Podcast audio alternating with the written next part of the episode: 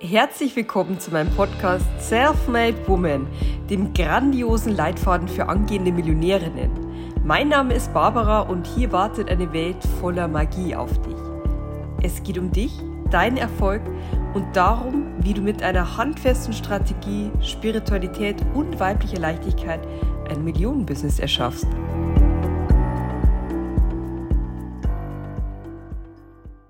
Du bist eine Göttin jede Frau, die diesen Satz schon einmal von einem Mann gehört hat, kann sich glücklich schätzen. Aber wie viel schöner ist es, wenn du dir diesen Satz selber sagst und was noch viel wichtiger ist, ihn auch so meinst.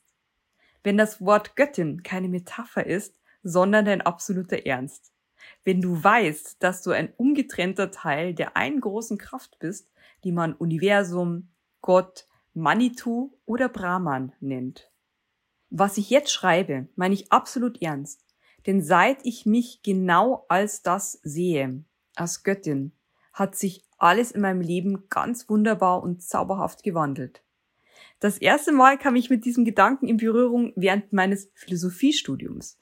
Ich liebe den altgriechischen Philosophen Platon und arbeitete mich auch in seine Seelenlehre ein. Platon sagt, dass die Seele ewig ist und sich den Körper sucht um hier in Verbindung mit der Materie Erfahrungen zu machen. Bevor wir in diesen Körper inkarnieren, befindet sich die Seele im Reich der Ideen, wie Platon es nennt. Um hier nicht zu tief einsteigen zu müssen, setzt dieses Reich der Ideen einfach gleich mit dem Meer der unendlichen Schöpferkraft, wo alles Wissen des Kosmos gesammelt ist. Alles, was war, was ist und was sein wird.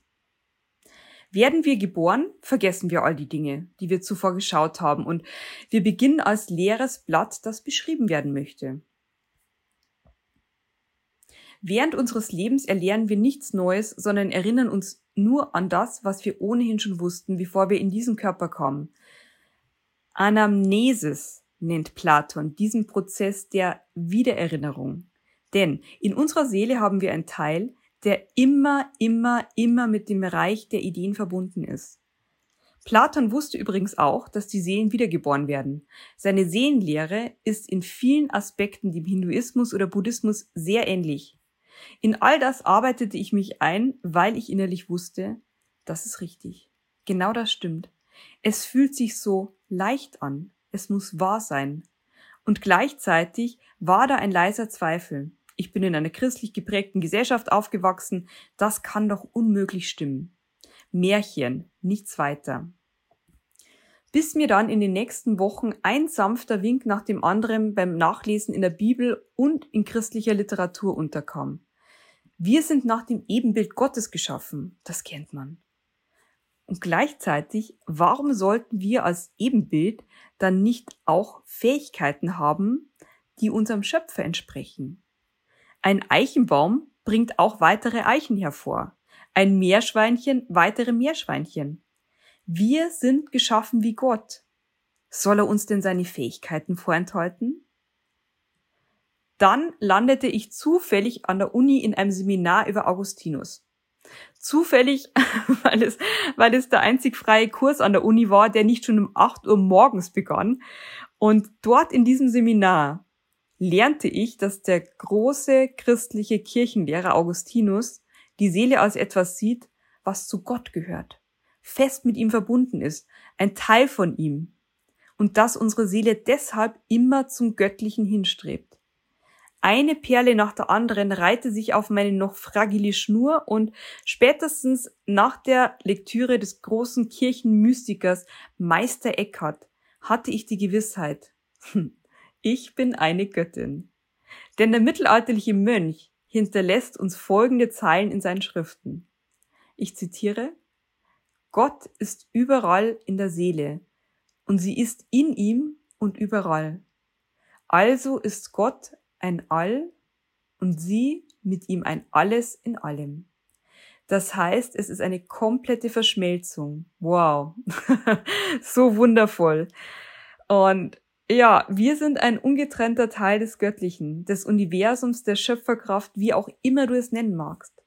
Freilich, eine Diskussion darüber hätte ich zum damaligen Zeitpunkt nicht mit unserem Dorfpfarrer austragen müssen. Zugleich brauchte ich auch gar nicht. Denn das, was als Theorie, als Möglichkeit im Raum stand, das war für mich zu einer wundervollen Gewissheit geworden. Meine innere Stimme flüsterte mir zu, gib dieser Kraft nur den Raum, damit sie wirken kann. Falls du dir jetzt denkst, zu tief kann ich da gar nicht einsteigen, mir fehlen die Voraussetzungen, ich kann dich wirklich beruhigen, es gibt niemanden, der mächtiger, spiritueller oder besser ist als du. Wir alle sind Wellen auf dem Ozean, der sich Schöpfung nennt.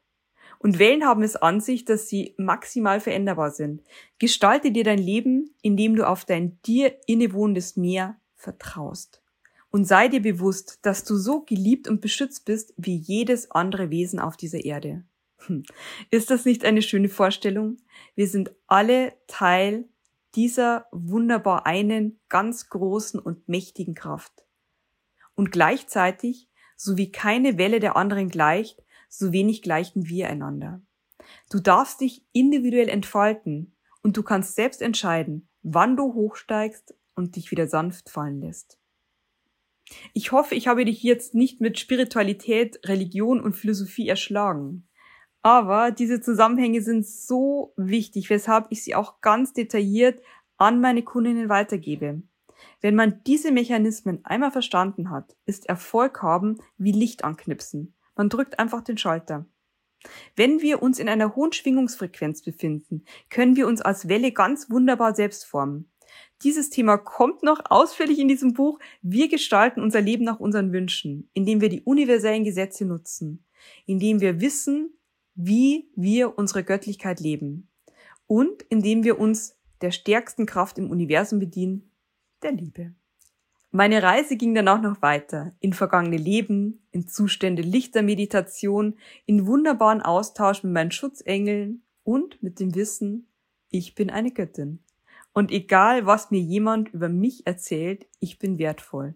Unendlich wertvoll, genauso wie jeder andere Mensch auf diesem wundervollen Planeten.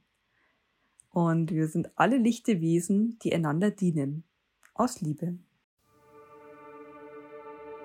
Du bist der wundervollste Mensch der Welt. Und wenn du Lust hast, mehr zu erfahren, dann besuche meine Website www.millionen-termin.de und mach gern einen unverbindlichen Termin mit meinem Team. Dann lernen wir uns näher kennen und können gemeinsam schauen, wie wir das Leben deiner Träume für dich realisieren können. Sorg auch gleich für ein Schwung gutes Karma, indem du diesen Podcast abonnierst und eine Bewertung hinterlässt.